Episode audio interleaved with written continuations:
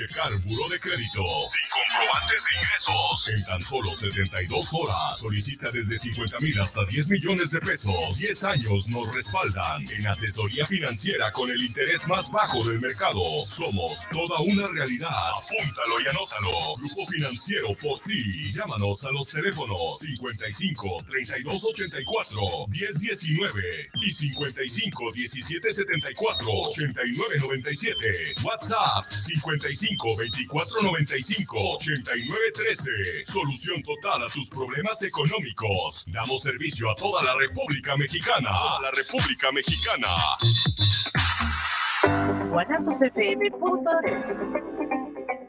Los comentarios vertidos en este medio de comunicación son de exclusiva responsabilidad de quienes las emiten y no representan necesariamente el pensamiento ni la línea de guanatosfm.net.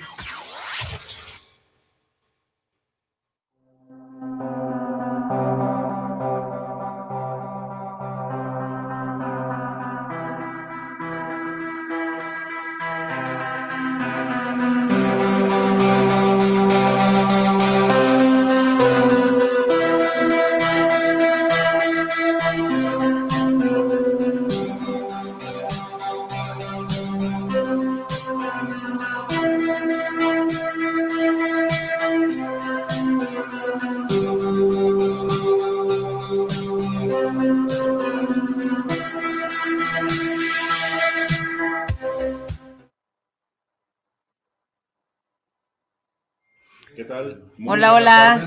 Ya estamos al aire. Muy buenas tardes tengan todos ustedes en una edición más desde cero, el punto de vista de tres generaciones. Estábamos platicando ahorita aquí entre bambalinas antes de entrar al aire, pues este, cómo le fue a la gente que vive aquí en la ciudad de Guadalajara o en la zona metropolitana de Guadalajara, cómo les fue de temblor. La madrugada de este eh, jueves a la 1.15 de la mañana, yo creo.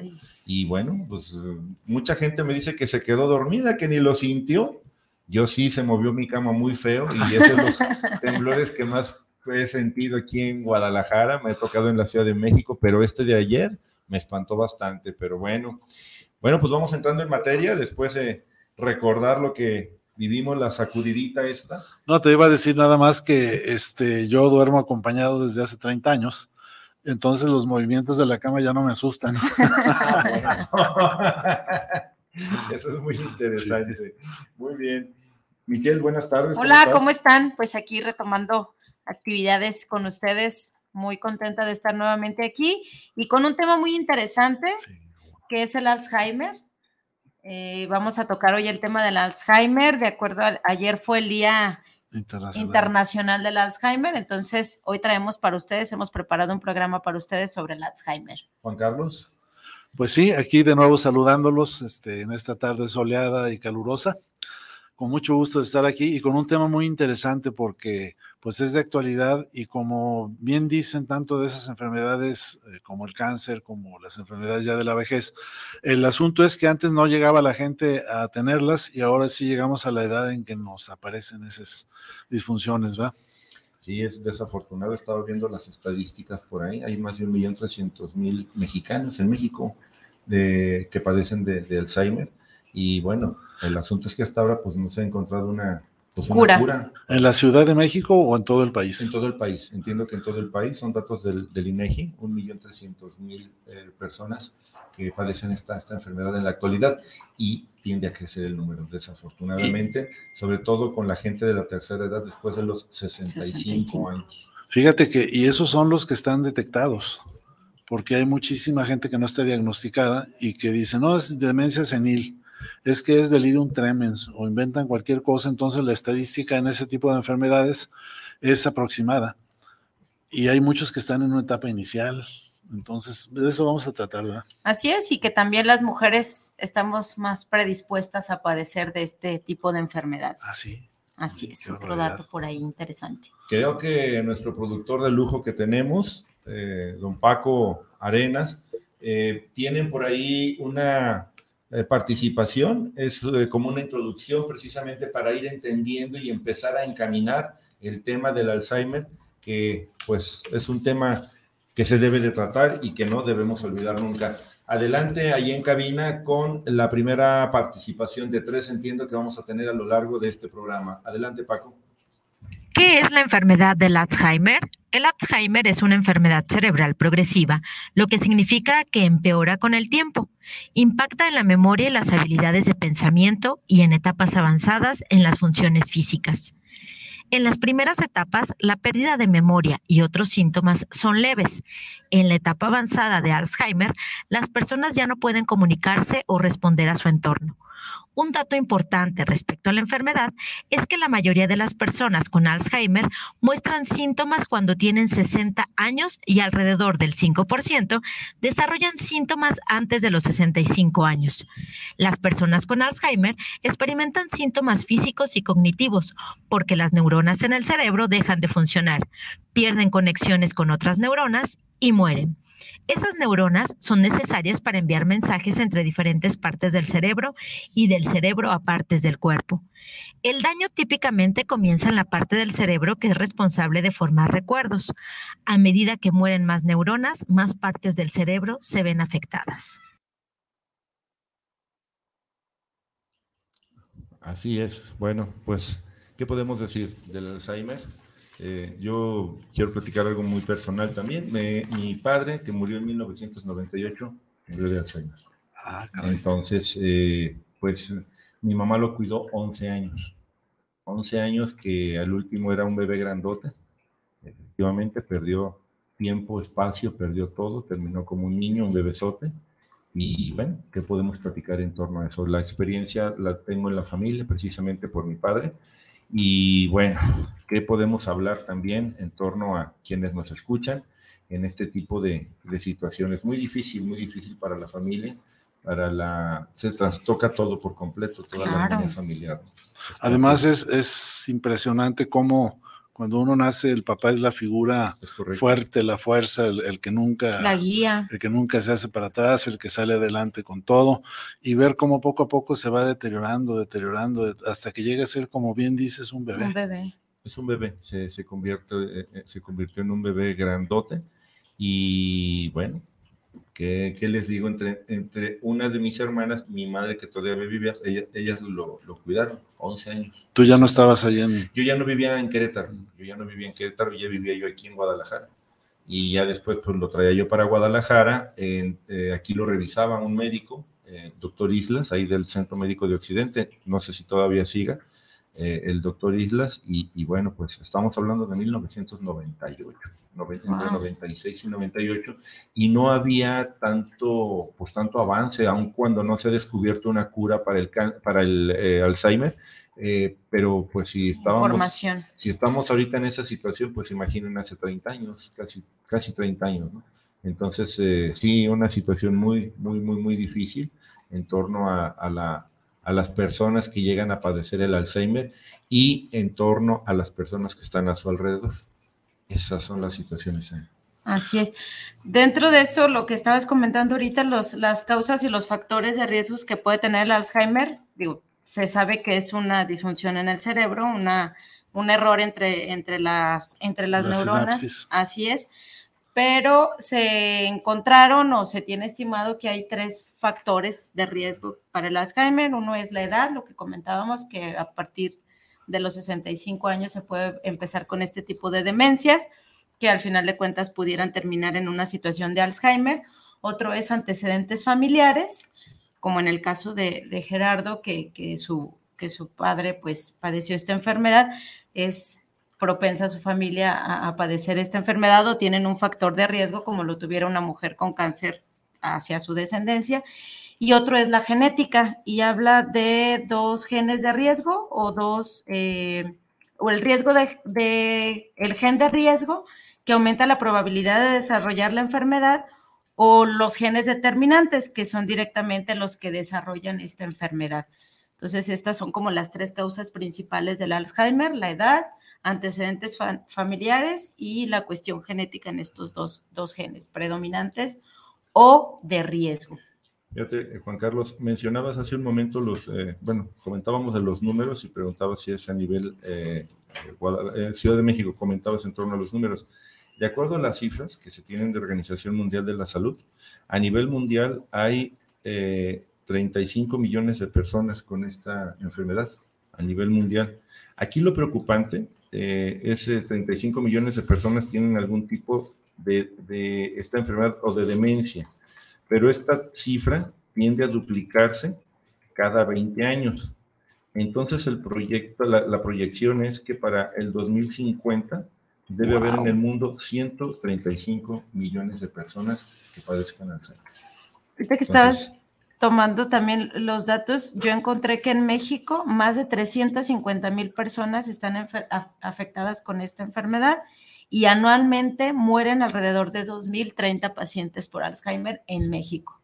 Sí. ¿Y cuál es la etiología? O sea, ¿por qué es la muerte por Alzheimer? ¿Qué es lo que les pasa? Pues muchos dejan hasta de respirar, o ah, sea, eh, eh, las, las funciones básicas como respirar, como... Es como una enfermedad, así lo entiendo yo, que te va deteriorando de manera progresiva. Degenerativa. Degenerativa, perdón. Entonces, este, primero a lo mejor no saben cómo comer, luego no saben hablar, luego no pueden caminar y llega un momento en el que no saben ni respirar. Entonces es... es Afecta entonces también las funciones automáticas del sistema vago simpático. Totalmente, totalmente. Dice por aquí en algo del material que estuve checando para el programa, los síntomas principales son la pérdida de la memoria y la confusión.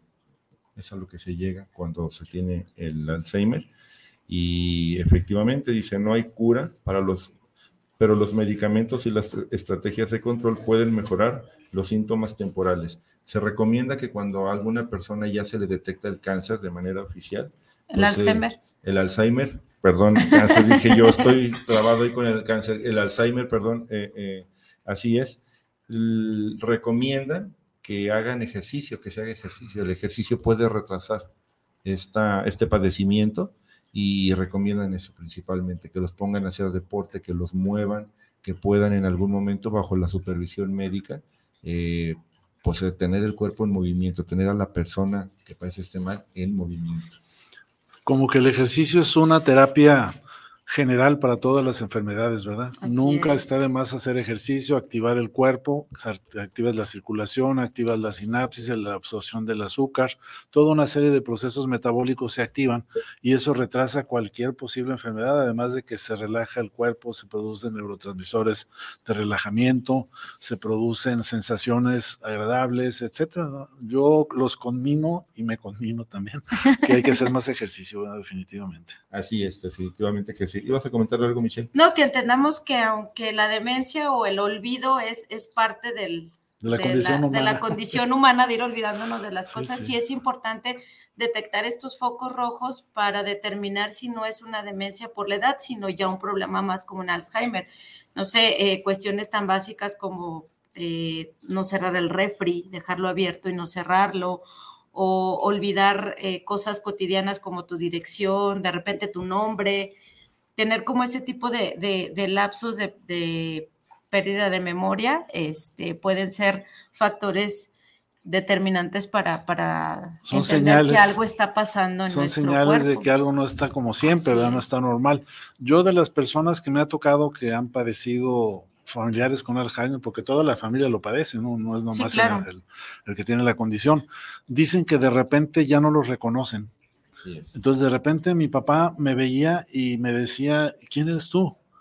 Y me acuerdo de una amiga psicóloga que su papá falleció también en parte por Alzheimer, pero decía, es que yo ya lo tenía que bañar porque ya no tenía la capacidad.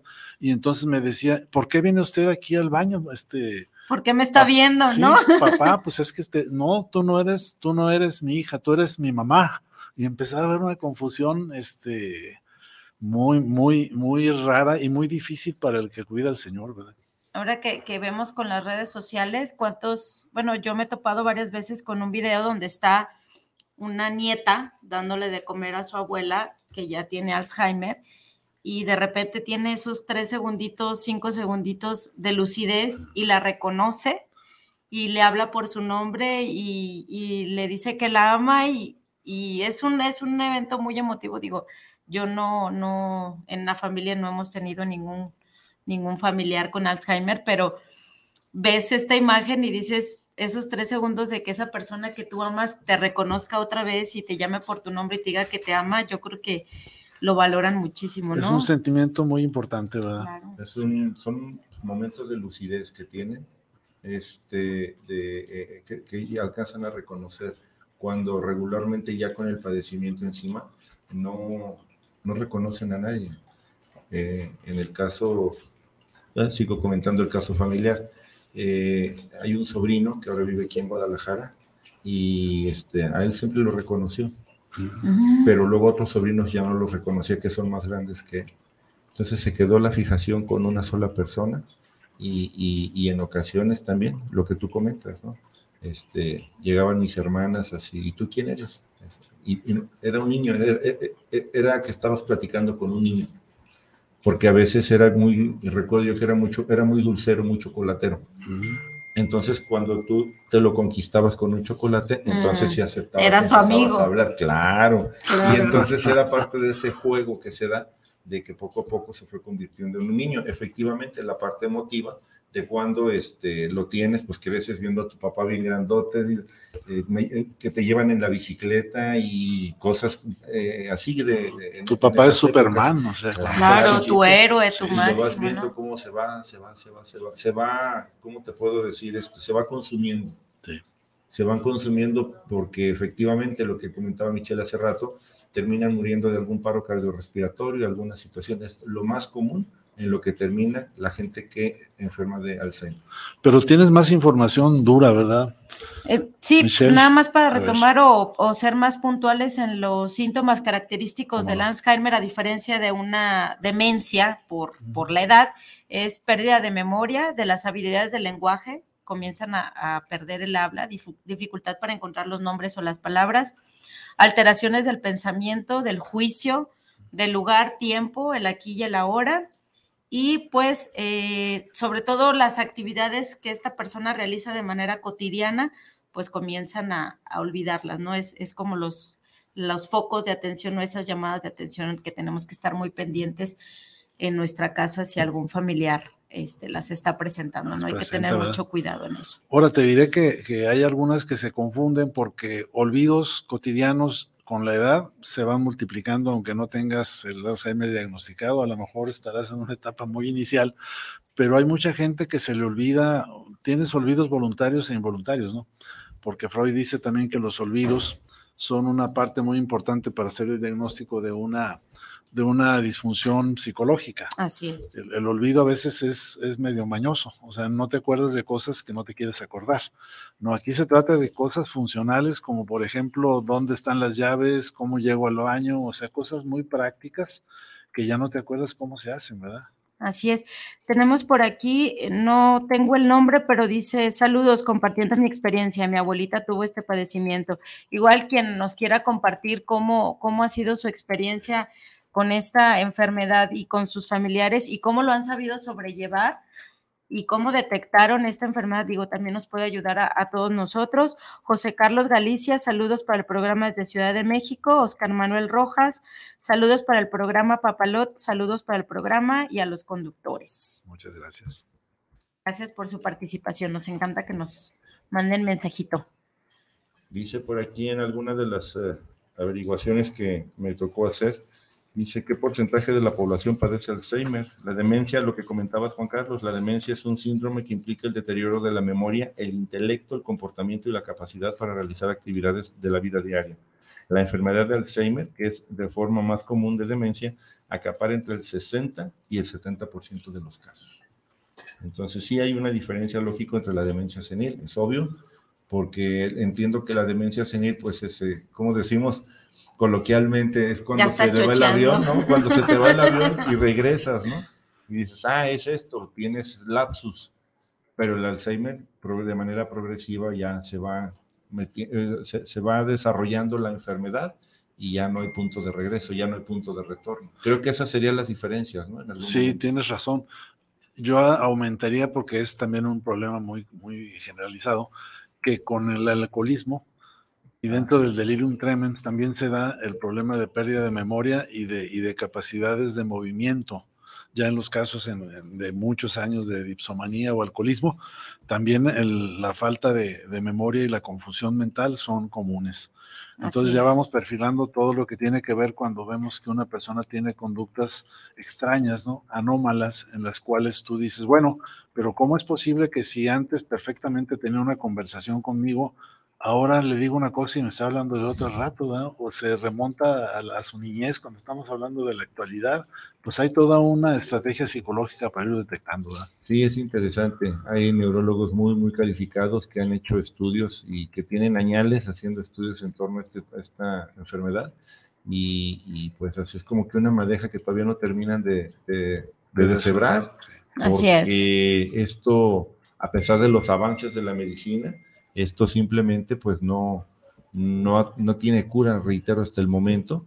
Y bueno, a lo mejor estarían en camino de, han salido muchas revistas científicas, pero hasta ahorita no hay nada en concreto en torno a... Yo tengo una duda fundamental. ¿Quién fue Alzheimer?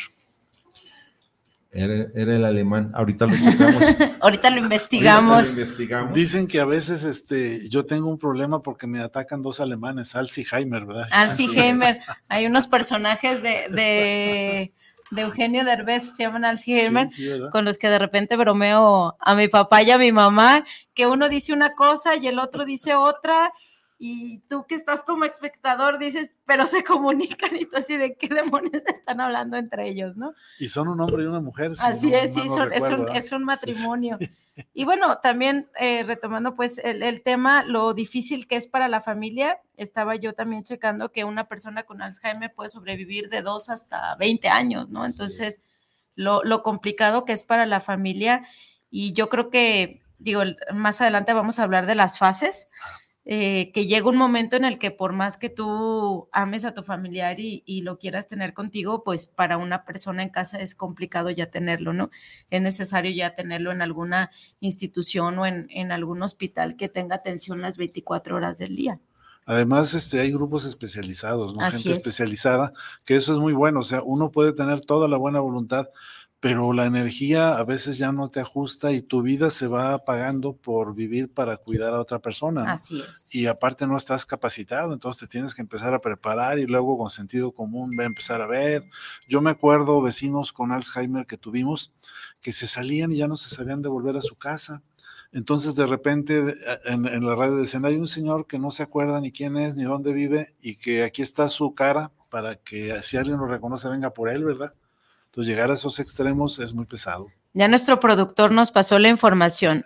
Fue Alois Alzheimer, es eh, descubridor del Alzheimer.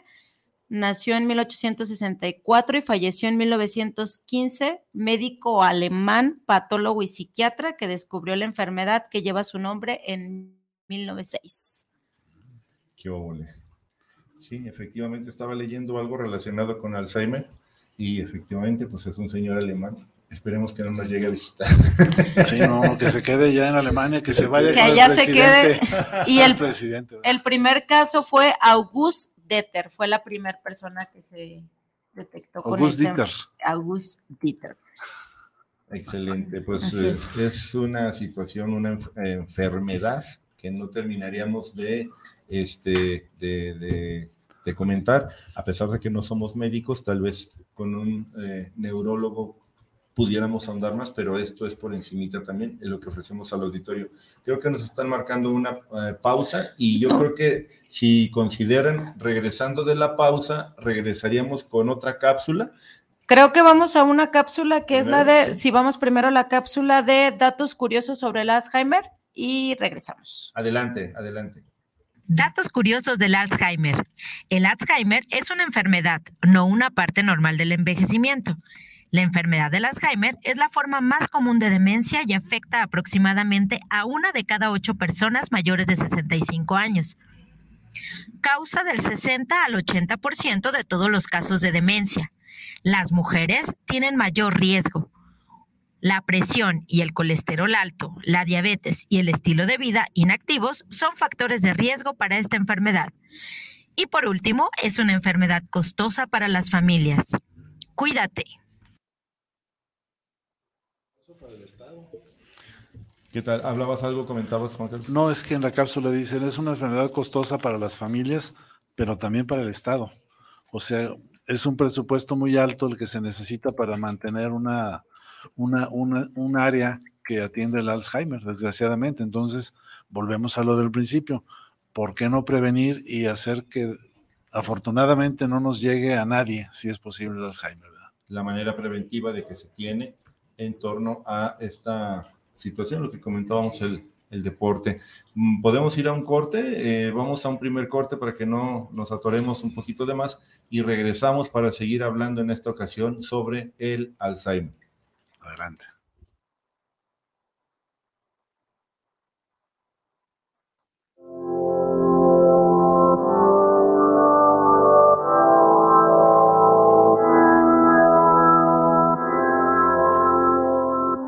Esta semana en la Hora Nacional aprenderemos a volar. Así es, estará con nosotros Rolando López Aldaña para hablar de las carreras enfocadas en la aeronáutica que tendrá el nuevo plantel de Secati. También llegaremos hasta las nubes con la música de dos bandas de rock mexicano, La Gusana Ciega y Los Estrambotti. Y por si fuera poco, continuamos recorriendo Michoacán. Ahora sí, el cielo es el límite. Fernanda Tapia y Sergio Bonilla los esperamos este domingo. Esta es una producción de RTC de la Secretaría de Gobernación. Gobierno de México. Viviendo lo Divino, un programa donde encontrarás herramientas e información para tu desarrollo personal y espiritual. Nueva emisión los miércoles a las 9 de la noche en guanatosfm.net y la fanpage de Viviendo lo Divino. La prevención patrimonial no es un juego. Por ello, en Amasfac, Asociación Mexicana de Agentes de Seguros y Fianzas AC, creamos valor con agentes profesionales de seguros y fianzas certificados. Acércate a tu agente profesional certificado en Seguros de tu Estado. Contáctanos en www.amasfac.org. La moda es nuestro idioma. AMPM Boutique somos una tienda que manejamos ropa de importación y marcas 100% originales. Nos encuentras en redes sociales como AMPM Boutique en Facebook, Instagram y TikTok. Físicamente nos encontramos en el local del Tenis del Sol los días viernes y domingos de 10 de la mañana a 4 de la tarde. Hacemos entregas en todo Guadalajara y envíos a la República Mexicana. Te dejamos nuestro teléfono por WhatsApp o atención personalizada 3322 57 1372. AMPM Boutique la moda es nuestro idioma.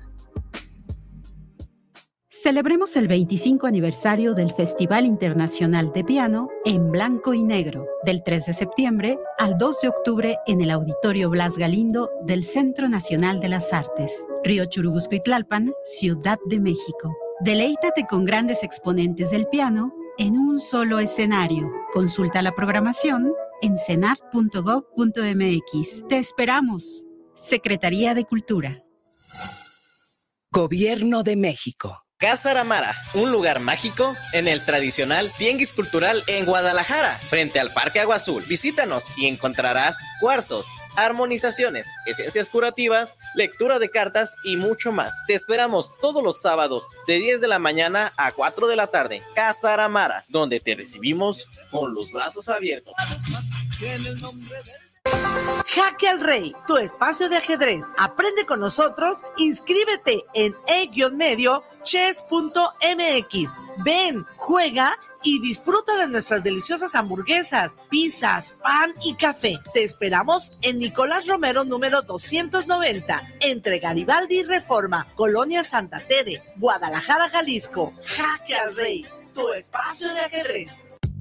Triton Pets, tienda de mascotas, te ofrece un amplio surtido de accesorios, alimentos y pequeñas mascotas, así como todo lo necesario para su cuidado. Con el respaldo de las mejores marcas del mercado, estamos ubicados en el centro comercial de Chedragui Lomas, Avenida Río Nilo, número 7540, local 29, entre Malecón y Patria. Te esperamos de lunes a domingo de 10 y media de la mañana a 8 de la noche o contáctanos al 33 14 11 22 22. Y recuerda, el mejor surtido y atención está en Triton Pets.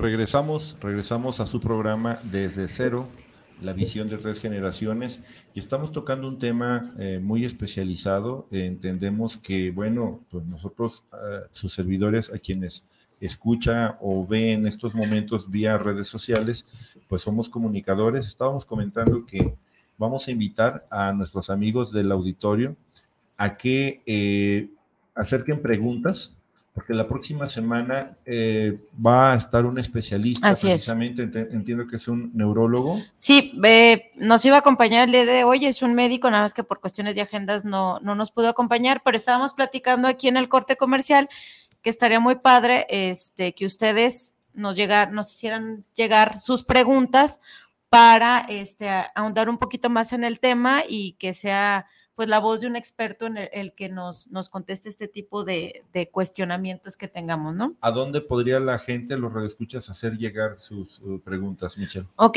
pueden hacerlo a través de las redes sociales de Papalot, que nos, está, nos encuentran como colectivo Papalotul, juntas emprendiendo nuestro vuelo. Y este, o no sé si quieran hacerlo también a través del correo electrónico, que es colectivopapalotul.gmail.com o el de su servidora, michelle.arenasg.gmail.com, para que nos hagan llegar por ahí las, las cuestiones que tengan acerca de esta enfermedad para preparar este programa con, con, el experto. Ya con un especialista. Es que es muy interesante que el especialista conteste las preguntas del auditorio, ¿verdad? Así es. No estar tanto nosotros inventándolas, sino que sean ya cuestionamientos directos y para el especialista también es muy interesante porque no somos comunicadores preguntándoles, sino que es la gente en pleno, ¿verdad? Sí, se entiende la complejidad de, del, tema y, y bueno. Eh, ¿Hablaste hace un momento de las fases ya, Michelle? Sí, por aquí había encontrado, eh, son siete fases. Siete fases, así es. Y dentro de estas siete fases, las últimas fases conllevan otras subfases. Las voy a hablar de manera muy rápida y voy a tratar de más bien platicarlas y no tanto leerlas.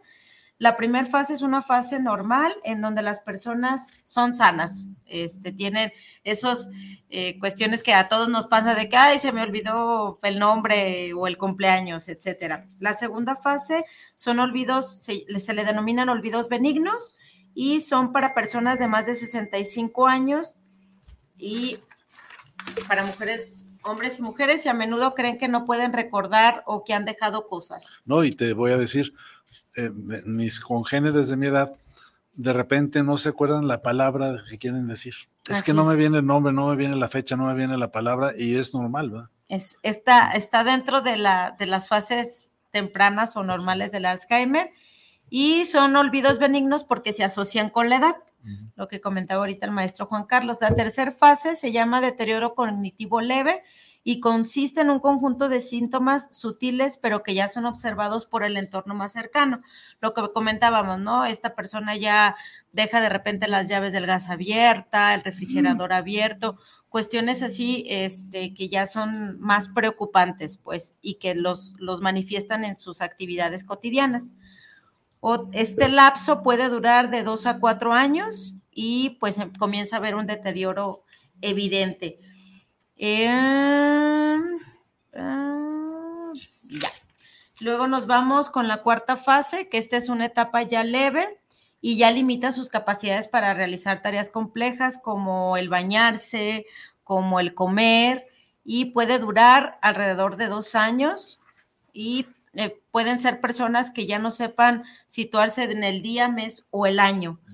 Conservan ciertas capacidades de memoria, pero no como recordar su dirección o condiciones del clima y eso, su recordar su jugador favorito de fútbol, pero cosas como bañarse o cosas así cotidianas como comer, pues ya la olvidan. La quinta fase es una fase moderada y dice, las tareas diarias no pueden ser ejecutadas sin ayuda y las carencias se hacen evidentes y necesitan ya una persona que los esté apoyando de manera constante ahí con ellos. Y tiene este, esta etapa puede desarrollarse de uno año y medio aproximadamente. Y luego nos vamos con la sexta fase o moderada grave.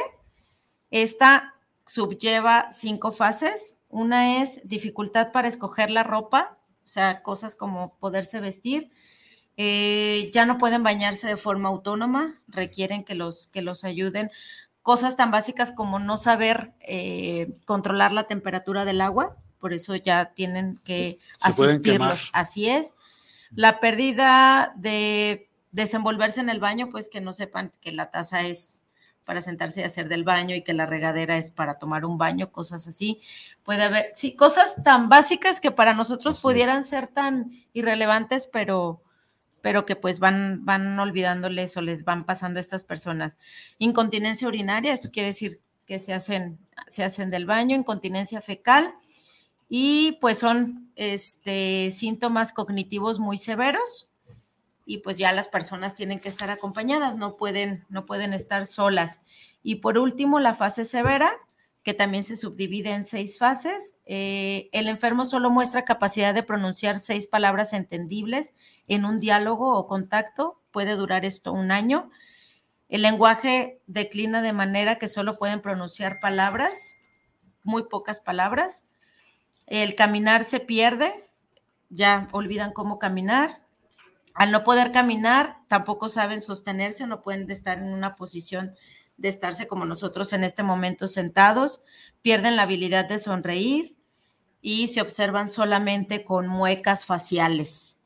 Eh, tienen la incapacidad de sostener la cabeza, no, eh, como los bebés, como nos comentaba Gerardo, al, al, final de cuentas terminan como, como personas bebés y pues los cambios. agárrale la cabeza porque se le cae. se le cae, así es. Es lo mismo que pasa con un adulto que adquiere el Alzheimer, así es. Y yo leo las fases y, las estaba investigando para, para el programa y me pongo en el lugar de la familia que tenga un, una persona a su ser querido en, esta situación y, recuerdo mucho a Janet, una amiga que quiero mucho de, de la prepa, su abuelita padece al, Alzheimer y, ella dice que ir a visitarla y, ver en lo que se está convirtiendo su abuelita es, es muy triste para ella, ¿no? Y, digo, ha de ser lamentable ver cómo el ser que tú amas va decayendo de esa manera, ¿no? Fíjate que ahorita que comentabas las etapas, eh, aquí hay una situación que se llama la etapa final de la enfermedad de Alzheimer, que puede durar de varias semanas a varios años.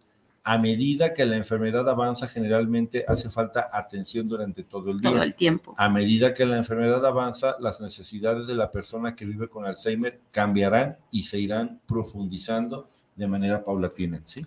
Lo que comentábamos, simplemente ya no son, ya dependen de cualquier persona hasta para bañarse, así es. Así es. Otro dato curioso es que los latinos y afroamericanos, según investigaciones, los latinos son una vez un 1.5 veces más propensos a padecer Alzheimer que los ancianos blancos y otras formas de demencia. Los afroamericanos tienen casi el doble de probabilidades de desarrollar la enfermedad en comparación con los ancianos blancos. No se comprende o no se sabe bien cuál es la razón de estas diferencias, pero los investigadores creen que los índices más altos de enfermedades vasculares que tienen estas, estas razas o estos eh, grupos eh, de latinos, afroamericanos y blancos eh, lo sitúa con un mayor riesgo de desarrollar el Alzheimer. Y vamos con eso a escuchar la tercera cápsula que habla de esto, de cómo se desenvuelve el Alzheimer en las diferentes razas. Adelante allá en producción, por Con la cápsula. Con la cápsula tercera. Como que está muy buena la plática. Están muy entretenidos allá que no nos hacen caso. Vamos a... Bueno, continuamos. Congreso Internacional de Cáncer de Mama por la Fundación Voluntarias contra el Cáncer Reconstruyendo Vidas del 22 al 24 de septiembre en el Hotel Hilton Guadalajara. Informes e inscripciones en www.reconstruyendovidas.com y al teléfono 3315 886376 equivocaron en producción, están platicando y no se hicieron caso.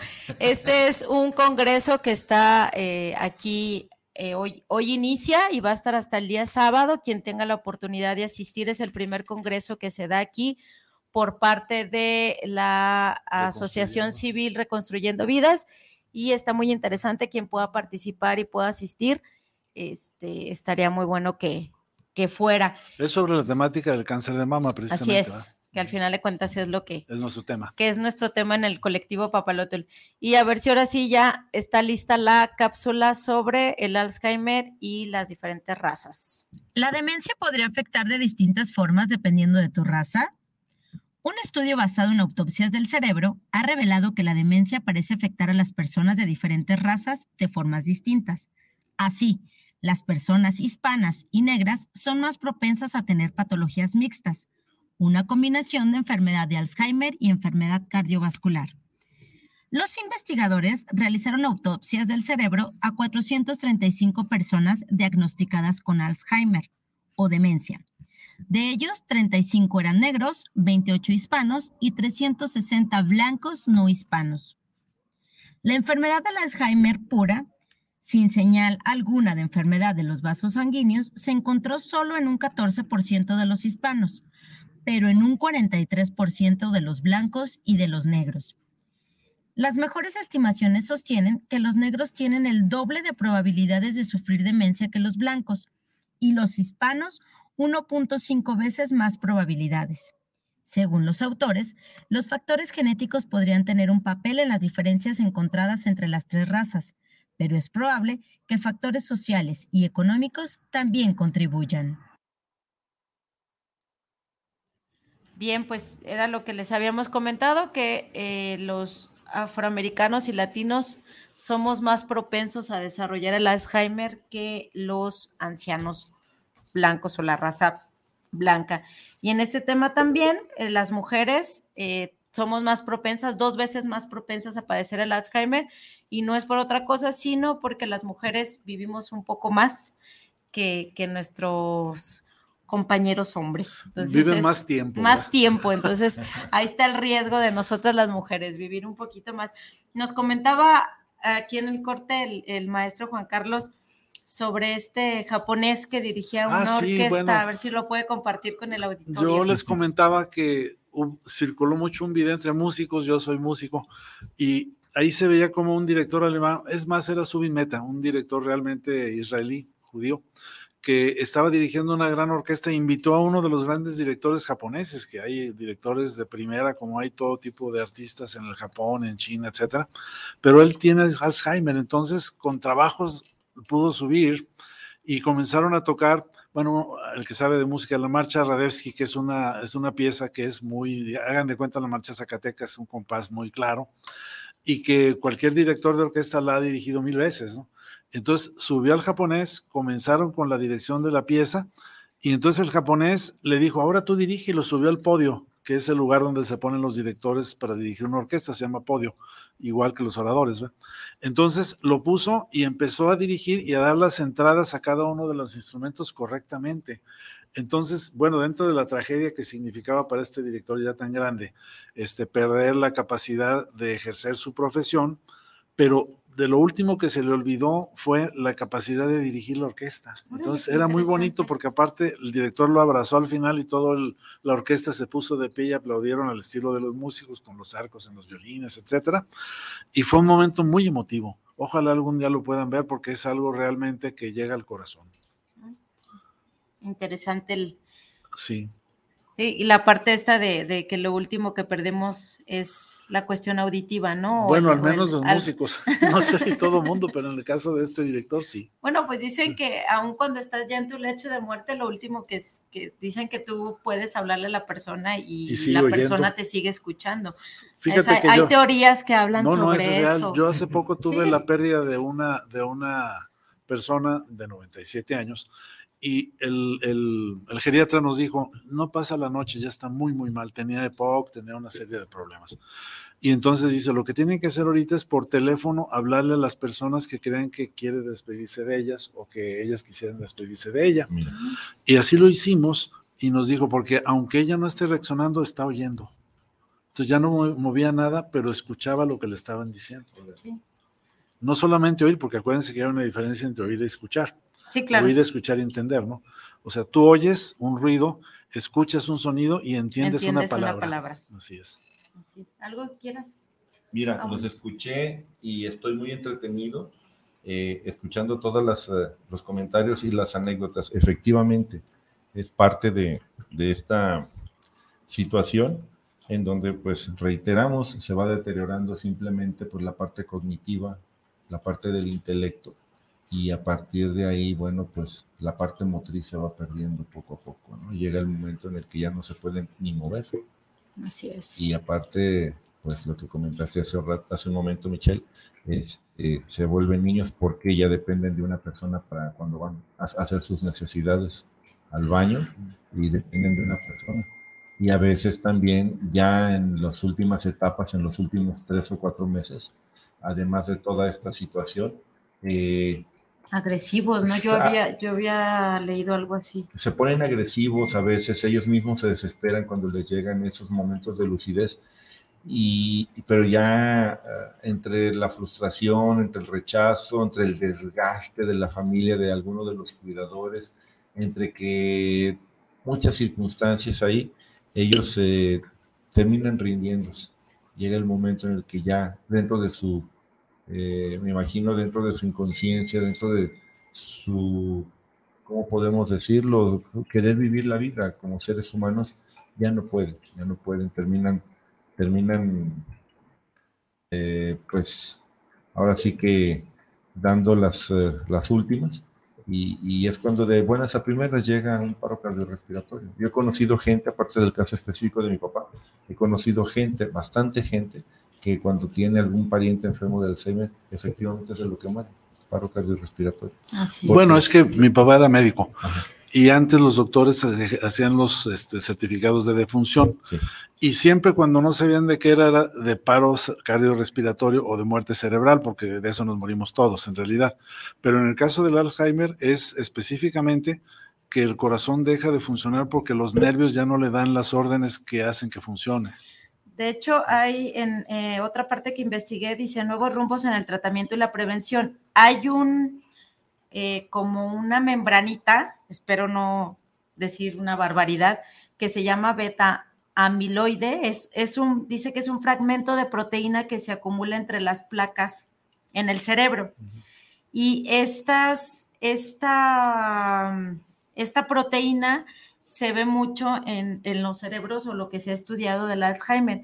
Entonces los investigadores eh, pretenden o están desarrollando varios métodos para quitar esta membranita o algún medicamento o algún alimento o alguna cuestión que les permita eliminar esta, esta proteína qué del, del cerebro y que esta pudiera ser una solución a, o, un, un tratamiento viable para, para las personas con Alzheimer. Y pues también eh, hablaban de, de la prevención y lo que habíamos comentado, ¿no? Cuidar el peso, la presión arterial, el colesterol y los niveles de azúcar son fundamentales para, para prevenir esta enfermedad. Ahorita que lo dices, yo he platicado mucho con un biólogo muy, muy importante, el doctor Ricardo Rangel, que se especializa en la, en la reproducción de células, porque ese es un asunto más de biólogos que de médicos. Entonces él me dice, yo tengo la capacidad y mi, mi gremio de extraer células de la sangre de una persona y reorientar y reeducar esas células, quitarle la parte genética que estorba Que no para funciona. que no está funcionando exactamente. Y me imagino que esa es una de las posibles terapias que estarán investigando, cómo hacerle para que el funcionamiento que produce esa sustancia que está entre las partes del cerebro o entre las neuronas que bloquea la asimilación y el funcionamiento de la sinapsis, pues pueda mejorarse porque las rejuvenecen. Así O sea, es. él dice, yo tomo la célula, hago un estudio de genética, corrijo las partes de la estructura genética del ADN que están dañadas y al corregirlas después las reproduzco y las vuelvo a poner en el cuerpo y esas células contagian a todas las demás células que están dañadas y hacen que se corrija su funcionamiento y que pueda otra vez ser una persona normal y hasta joven, bien. al menos en esa parte del cuerpo que está Pues corrigiendo. ojalá que, que se llegue pronto a, a- a encontrar un, un medicamento o alguna terapia o algo que sea viable. Mira, hay, hay buena, hay esperanza. Siempre hay esperanza. la ciencia va avanzando que a pasos avanzando. gigantescos. Lo único malo que también siempre va al mismo paso. Las intereses- enfermedades. de intereses económicos gigantescos. Así es. Y voy a pasar los últimos saludos. Luis Enrique Castillo, saludos para el programa de Papalotur. Bertilia Milagros, saludos a los locutores hasta México desde Cali, Colombia. Muchas Los gracias. caleños. Eduardo. Díaz, Saludos desde Coquimbo, Chile. Saludos especiales por tener su programa. Muchas gracias. Bueno, pues estamos casi a punto de despedirnos, pero es un tema, creo yo, que eh, es muy amplio y se debe de analizar desde la perspectiva sociológica, desde la perspectiva médica, psicológica. Convergen muchas cosas. No sé qué opinan ustedes al respecto. El hombre es un ser biopsicosocial, dicen los, los, los médicos, ¿verdad? Bio, porque tenemos una parte biológica, un sustento, psicológico, porque tenemos una mente que opera dentro de ese, de ese cuerpo, y social, porque vivimos en, relación. Así es, y como siempre, y lo reiteramos aquí en el programa y en el colectivo Papalote, la prevención es fundamental, el hacernos responsables de nosotros mismos, de nuestro cuerpo y de nuestras actividades. Pues muchas gracias. Gracias, nos estamos despidiendo, eh, Juan Carlos. Bueno, los griegos, mente sana en cuerpo sano. Si mantenemos sano nuestro cuerpo y nuestra mente, lo más probable es que no nos enfermemos de nada. Así es. Muchas gracias y nos vemos en una siguiente emisión de... Desde cero, la visión de tres generaciones. Se despide también un servidor, Gerardo Rico. Michelle, Arenas. Y Juan Carlos Ramírez. Muchas gracias. Hasta luego.